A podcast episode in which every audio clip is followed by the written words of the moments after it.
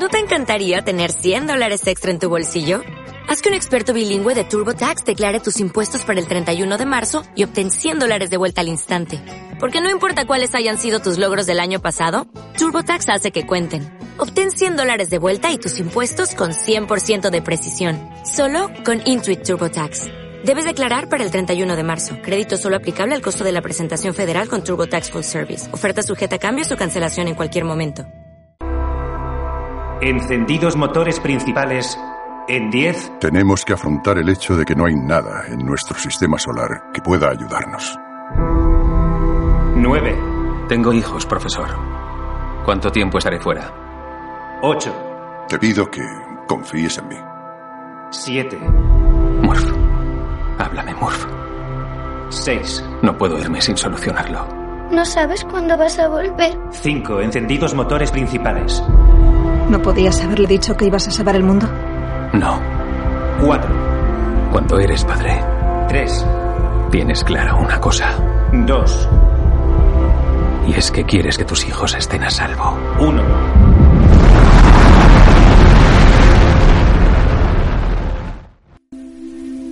La gravedad del amor.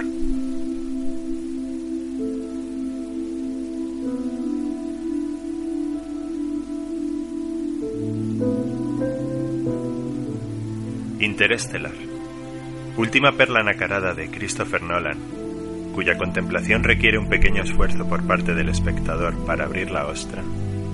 Además de un monumental cursillo audiovisual acelerado de astrofísica moderna y una inquietante reflexión sobre las posibilidades de la vida más allá del plano terrenal, es una bellísima historia sobre la ejecución de un desahucio de dimensiones macrocósmicas, con demostración tácita incluida de que, en contra de lo estipulado por la física, existe una fuerza capaz de trascender al espacio-tiempo y viajar a velocidades superiores a la de la luz.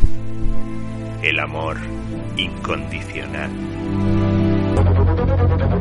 ¿Preparados para despediros de nuestro sistema solar? De nuestra galaxia. Vamos allá.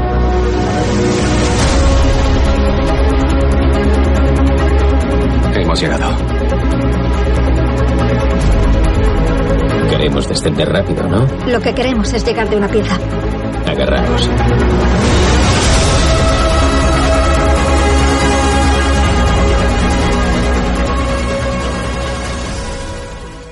Interestelar es la historia de un amor defraudado.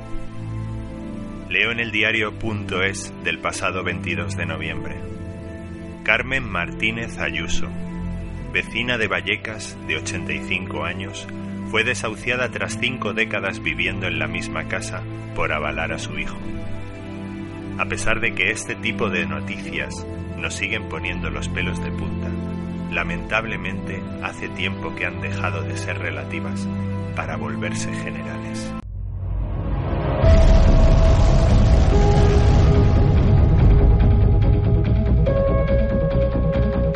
Este planeta es un tesoro, pero lleva años diciéndonos que tenemos que abandonarlo. La generación de tu hija será la última que sobreviva en la Tierra. Eres el mejor piloto que hemos tenido. Sal ahí y salva al mundo. Ahí va otro titular no menos impactante y de repercusiones más amplias, que nunca veréis publicado. Forma de vida inteligente y consciente de sí misma, humanos terrícolas para más señas, ha sido notificada de la inminente ejecución de desahucio tras casi 200.000 años viviendo en el mismo planeta. ¿Te imaginas una peli que comenzase con un plano del prota leyendo esto en la primera plana de un diario? No, ¿verdad? Más que nada porque por muchos periódicos que se fuesen a vender ese día titulando de esta guisa, con toda probabilidad sería el último ejemplar que se llegaría a editar y por ende a adquirir sobre la faz de la Tierra. Así que partiendo de esta premisa, es perfectamente factible que existiese un consenso por parte de las fuerzas vivas mundiales para callar esta verdad incómoda. Lo que a su vez nos lleva a otra conclusión aún más inquietante. ¿Quién te dice a ti que esto no esté pasando ya? El periódico ya hemos quedado en que no. Pues algo así debió pensar Nolan a la hora de ponerse a escribir junto a su hermano el guion de esta peli hace ya unos cuantos añitos. Alguien tenía que hablar de esto. Por eso me fascina la ciencia ficción, porque en ocasiones, en lo más profundo de tu ser, algo encaja, algo se acopla, algo resuena. Y eres más consciente de lo que empíricamente se podría constatar, de que estás frente a verdades como puños,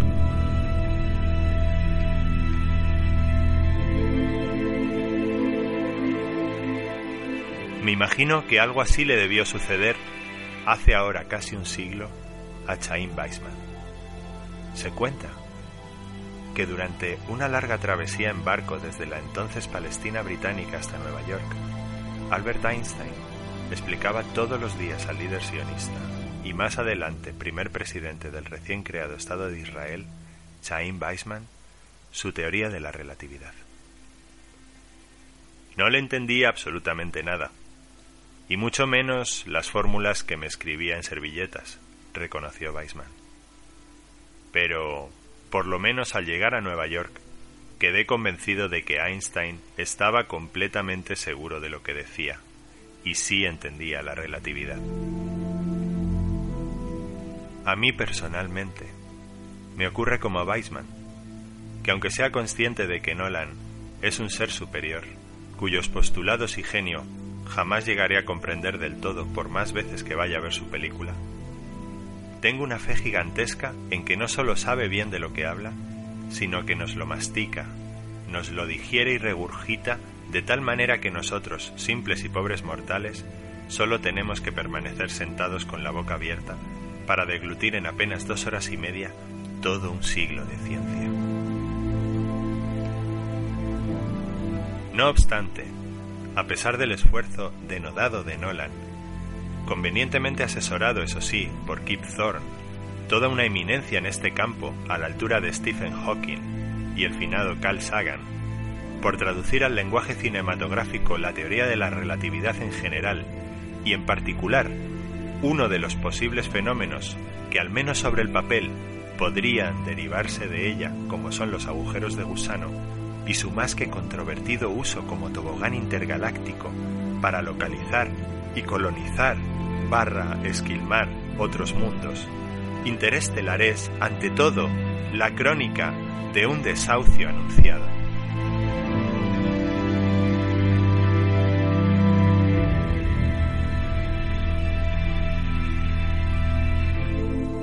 Lo realmente revelador del film no es que solo consigue recordarnos lo incómodos que nos sentimos en esta tierra nuestra que se nos hace pequeña a pasos agigantados, sino sobre todo la angustia existencial de que cada vez nos sentimos más extraños en nuestra propia casa, debido a que hemos organizado tantas fiestas, despilfarrado tantos recursos, desordenado tanto los muebles, ensuciándolo tanto todo y molestando tanto a los vecinos, que el casero, que ya venía dando señales evidentes de malestar, finalmente ha decidido fijar una fecha para nuestro desalojo.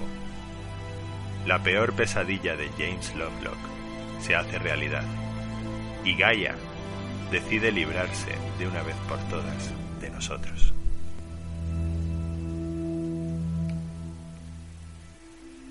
Puede que sea porque ambos acontecimientos han ocurrido simultáneamente y ambos me han impresionado hasta las lágrimas.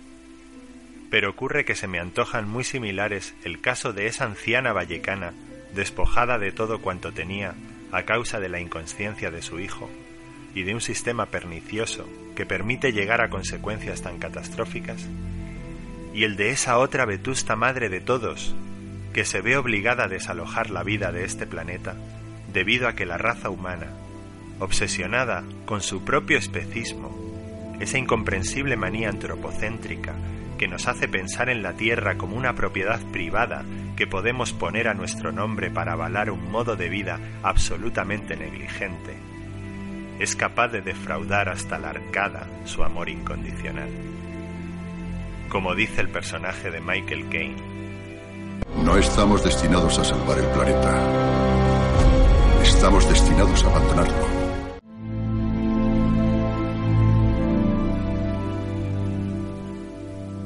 Interestelar es la historia de un amor incondicional. Me atrevería a decir que estamos ante la película más emocional de este director británico, tradicionalmente acusado de frío y calculador. No sé si sería por afán de revancha o por demostrar que aparte de un cerebro prodigioso, también tiene su corazoncito, pero el caso es que Christopher Nolan, al concebir a Joseph Cooper, el protagonista de la película, ha diseñado un personaje tan colosal y multifacético que parecería mentira que hubiera un actor capaz de estar a la altura exigida. El elegido fue Matthew McConaughey, que como el coloso de Rodas que es, más que protagonizar esta película, se erige como sumo pontífice, con un pie en cada brilla, entre la pantalla y el atónito espectador. Eres un hombre culto, Coop, y un piloto preparado. Además de ingeniero. El mundo ya no necesita más ingenieros. No nos hemos quedado sin aviones ni televisores. Nos hemos quedado sin alimentos.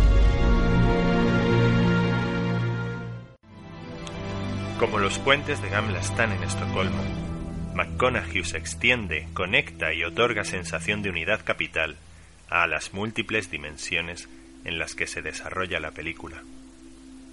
Cooper es un Leonardo posmoderno, a caballo entre dos mundos, ingeniero procedente de una época de bonanza, testigo de la decadencia de la humanidad, reconvertido forzosa y forzadamente en granjero, y último bastión de la ciencia en un mundo que vive de espaldas a siglos de conocimientos y cuyos gobiernos parecen más centrados en estupidizar a la población que en evitar la pérdida irreparable de los avances de la civilización, elevando a rango de superstición los hitos más importantes de la historia de la humanidad.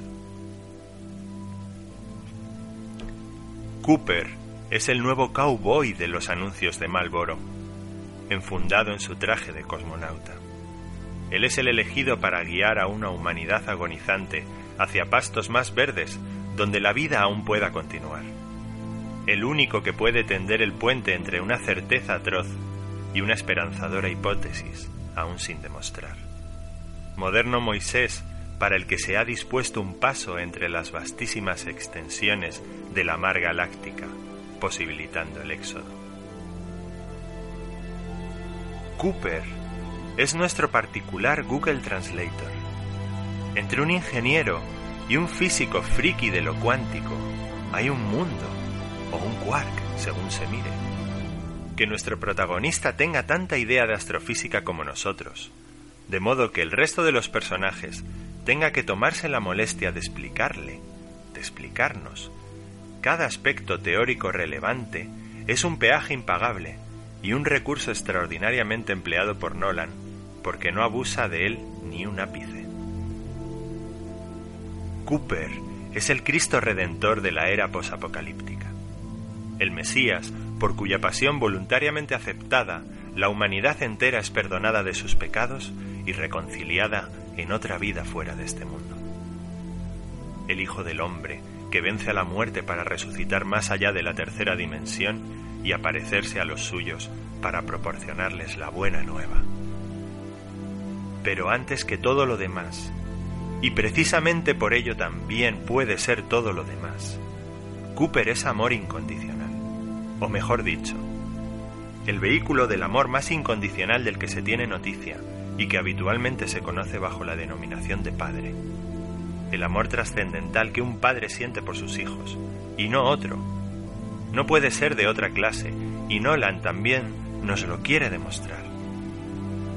Es el único capaz de conseguir que un simple ser humano, por mucho que lo encarne Matthew McConaughey, se esfuerce por atesorar y actualizar constantemente sus conocimientos, atraviese los confines de nuestra galaxia, sacrifique su vida en pos de una remota posibilidad de supervivencia para su prole y se transforme en energía pura para subvertir los postulados de la física cuántica, para insuflar esperanza en los corazones de sus seres queridos.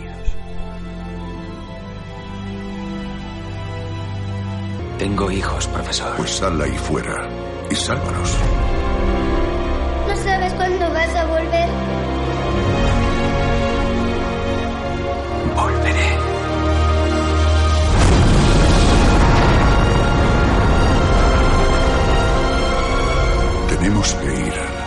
más allá de nuestra propia existencia. No podemos pensar como individuos, sino como especie.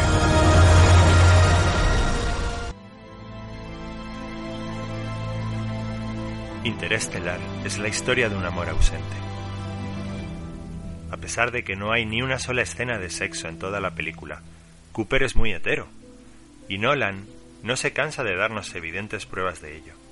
Si hay algo que convierte a un director de cine en un tremendísimo director de cine, no es solo la gestión de los personajes que aparecen en escena. También, y en esta peli especialmente, lo es la elección de los personajes que no han de figurar en ella. La madre.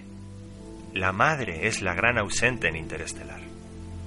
No solamente la mujer de Cooper, fallecida al parecer, y mamá de esos dos niños huérfanos que quedan al cargo del ingeniero reconvertido a granjero y de su resignado suegro. La gran madre también brilla por su ausencia.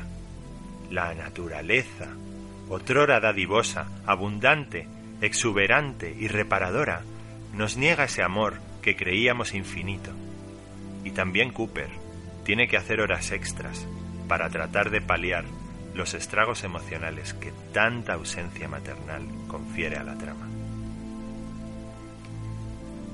Aún así, Cooper no es de piedra, y tras años de entregada dedicación a sus dos hijos y un trayecto interplanetario de más de un lustro, esto suma más de una década sin conocer mujer, nuestro protagonista da muestras fehacientes de su inclinación sexual en la figura de su compañera de viaje.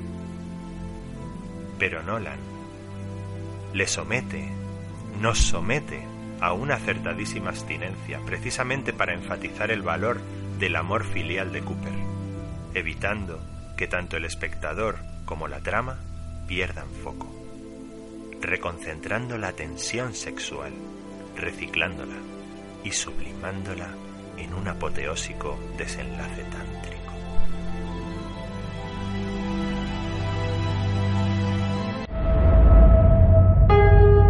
Lo mejor tienes que decidir entre volver a ver a tus hijos o salvar a la humanidad. Interestelar es la historia de unos amores frente a otros.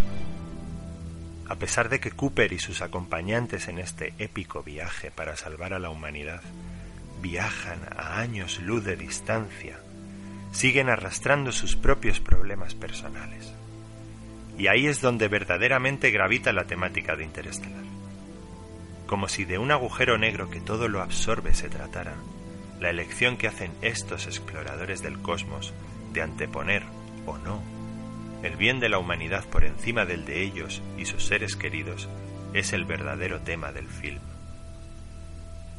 Antes os mencionaba la evidente hipótesis que Nolan pretende demostrar a través de su film y con la que yo estoy completamente de acuerdo. De todas las clases de amor que un ser humano es capaz de sentir, únicamente el que se tiene por los hijos es absolutamente incondicional y por tanto el único capaz de conseguir que el hombre y la mujer trasciendan de sí mismos y se sacrifiquen por un futuro mejor. De todos los duelos que he contemplado a lo largo de mi vida en una pantalla de cine, el que se produce, y sobre todo por qué se produce, en Interestelar, es uno de los más grandes que yo recuerdo. El antagonista para el combate no es elección baladí, y no la han hecho el resto. Coño, pero si es Matt Damon. Una hora y media después de que haya empezado la película, quieres gritar a tu acompañante de butaca. Aquí se cuece algo gordo, piensa el espectador avezado. Y no se equivoca. Pues entre los personajes de Matt Damon y de Matthew McConaughey, no te creas que hay a priori tanta diferencia. Ambos son científicos, ambos son rematadamente atractivos, ambos están en edad de merecer, ambos podrían tener la vida que quisieran si las circunstancias fueran más propicias. Y sin embargo, o precisamente por todo ello, han decidido sacrificarse por mor del bien común. Entonces, ¿por qué se pelean? Para no destripar excesivamente la película a aquellos de vosotros que aún no la hayáis visto, únicamente os diré que se pelean porque el científico encarnado por Damon no tiene hijos. Pues de haberlos tenido, Matt Damon no habría tenido que poner cara a uno de sus personajes más mezquinos y con el que al mismo tiempo es perfectamente factible empatizar y comprender sus motivaciones, por muy rastreras que éstas sean. Si no tienes quien te vaya a sobrevivir, tu instinto hará lo posible porque el que sobreviva seas tú. Puedes pensar solo en tu familia. Ahora tienes que ir más allá. Estoy pensando en mi familia y en millones de familias más. Otra de las grandes historias de amor que hay en, en Interestelar es la de los amores filiopaternales. Debido a la paradoja temporal que se produce al aproximarse a cuerpos cuya gravedad es gigantesca, el tiempo para Cooper, a punto de colarse por un agujero negro millones de veces más grande que nuestro Sol, transcurre vertiginosamente más deprisa que para los terrícolas. De modo que, tras años de labores de mantenimiento porque la llamita de la esperanza no se llegase a apagar, la historia alcanza uno de sus principales arcos argumentales cuando Cooper y sus hijos aproximadamente rondan la misma edad. No es que Cooper sea un mal padre, es que se ha pasado la mayor parte del viaje en un sueño criogénico, mientras que sus hijos clamaban en el desierto. Tom, el varón, orgulloso de su padre, a voces, y la chiquilla Murphy, aferrada a su rencor por el abandono del padre como a un clavo ardiendo, en un silencio atronador. Sin embargo, algo viene a alterar y alternar este equilibrio. El hijo ya es padre, un padre que contra natura sobrevive a su propio hijo, un padre que al perder la esperanza en el futuro, pierde la esperanza en el presente, un padre abandonado que también y al mismo tiempo se siente huérfano, huérfano de porvenir y de raíces. Y es precisamente en el desarraigo del personaje de Casey Affleck, en el que Nolan parece basarse para refutar su particular teoría de que los hijos representan el futuro y su desaparición la erradicación de toda esperanza. No entres dócilmente en esa noche quieta. La vejez debería delirar y arder cuando se cierra el día. Rabia, rabia contra la agonía de la luz. Coexisten otras dos figuras paternales en el film de Nolan. La de Donald, suegro de Cooper, y la del profesor Brandt, que vale por tres, pues además de ser progenitor de la guapa doctora Brandt, la compañera de viaje de Cooper y la depositaria de sus afectos, es el alma pater de Cooper y el padre de la hipótesis de la teoría cuántica de la gravedad, base científica de las tuneladoras interestelares capaces de horadar agujeros de gusano. Donald es la versión anciana de Tom, al tiempo que el profesor Brandt, padre espiritual de Cooper, a pesar de su labor deslucida y sacrificada, es quien realmente conoce todas las verdaderas posibilidades y metas de la misión suicida. Cuatro padres, dos facciones, la de los perdedores, porque ambos han perdido sus ilusiones el día que enterraron a sus respectivos hijos, y la de los sacrificados sin condiciones. Cooper solo sacrifica todo lo que tiene. Brandt, además, está dispuesto a perder lo más valioso que posee un científico, su reputación. Tenemos que afrontar el hecho de que no hay nada en nuestro sistema solar que pueda ayudarnos.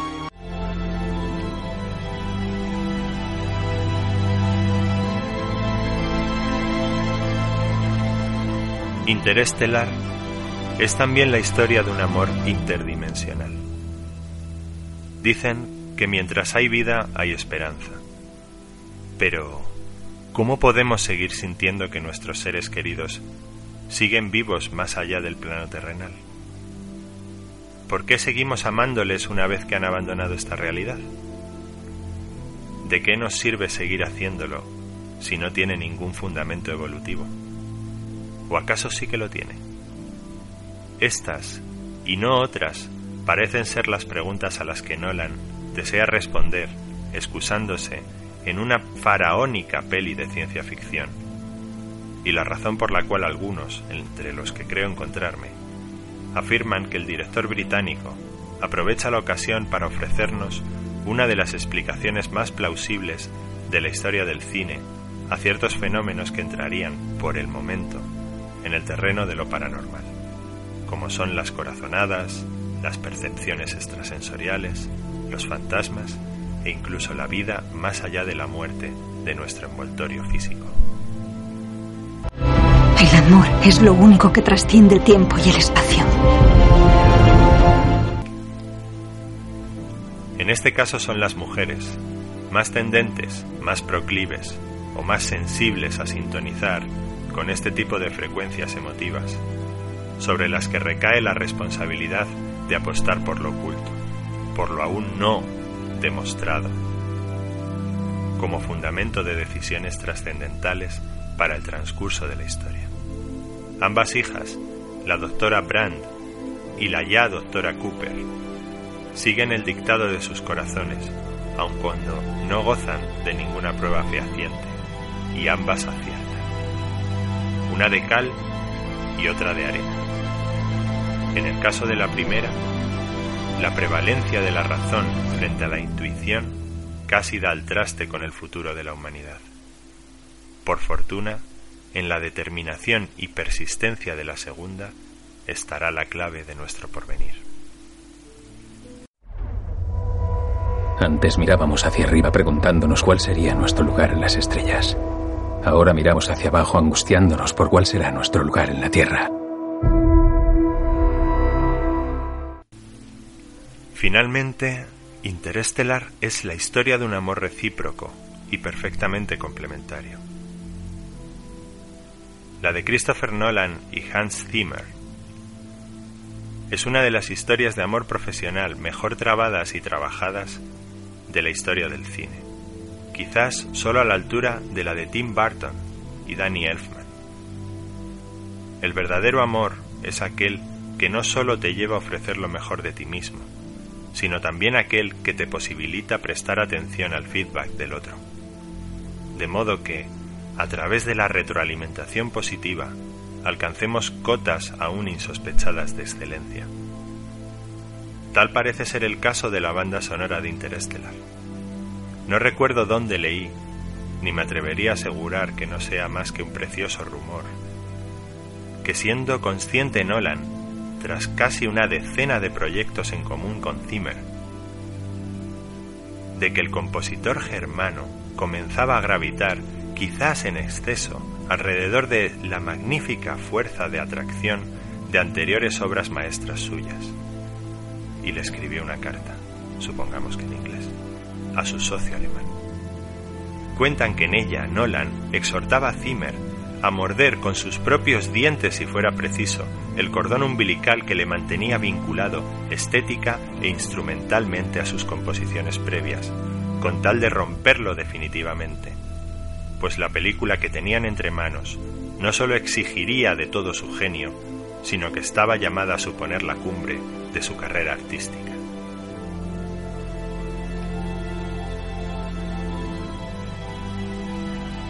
Adoro las historias de superación y quiero creer que esta además es cierta, puesto que de serlo supone que la misiva de Nolan surtió todo el efecto deseado. Pocas bandas sonoras han sido y siguen siendo, aunque ya no esté frente a la pantalla, capaces de revolverme en la butaca, tanto por fuera como por dentro. Si toda interestelar rezuma homenaje a aquella odisea en el espacio de Kubrick, es precisamente la intensidad de esa última nota sostenida del inconfundible poema sinfónico de Strauss, donde se aprecia que el tributo es compartido mano a mano, de director a director y de compositor a compositor. Y el espectador agradecido le dan ganas de saltar y aplaudir en mitad de la proyección. La ley de Murphy no significa que vaya a pasar algo malo, sino que si algo puede pasar, pasará. Interestelar es la historia, también, de un amor desaprovechado. La única pega que le pongo a Interestelar es que siendo consciente como lo es Nolan, de su capacidad para captar la atención del espectador hacia temas complejos e incluso incómodos, y de su maestría para remover conciencias y despertar emociones latentes pero dormidas, no haya sido más generoso y visionario. Al salir del cine tuve la misma sensación que años antes cuando concluyó el documental de Al Gore. Allí faltaba algo. A ver, poner sobre el tapete del circuito comercial temas trascendentales que están por encima de las pequeñeces que nos agobian a diario tiene ya un mérito incontestable. Pero si considero que esta película revoluciona el género de la ciencia ficción, no es solo por las teorías que nos propone, sino porque hace del ser humano el vehículo para que todo suceda. El único obstáculo real al que nos enfrentamos como humanidad es a la voracidad del egoísmo que puede tornar una herramienta en un arma. Es ese egoísmo el que ciega la fe y hace que se pierda la esperanza, y en realidad se convierte en el único enemigo a vencer. Solo el individuo consciente tiene poder de comenzar a resolver los problemas del mundo. Y Nolan consigue precisamente eso, individuos conscientes. Conscientes hasta que de nuevo nos volvemos inconscientes. Y ese lapso, tanto Nolan como Al Gore deberían saber que apenas dura unos minutos. Y que debe ser aprovechado para canalizar todas esas energías de ser mejor, esa voluntad de participar en algo más grande que uno mismo, todas esas buenas intenciones con las que el espectador sale de la sala y de las que antes de coger el metro o el coche de vuelta a casa apenas quedan escurridizos vestigios, como quien despierta de un sueño esclarecedor y ya en la ducha, imbuido en el ajetreo del día que se nos viene encima, olvida. Por eso os confieso que eché de menos a la salida del cine un canal, un vehículo, un medio, no importa si queréis tildarlo de ONG, de proyecto colaborativo, empresa social, laboratorio de I+D, algo, algo a lo que asirse, una suerte de tatuaje que nos orientase al despertar de nuestra amnesia colectiva, como una de esas ideas que de pronto asaltan tu mente, de modo que es imposible saber si es tuya su autoría o ha sido otro quien te ha inoculado esa idea mientras dormías.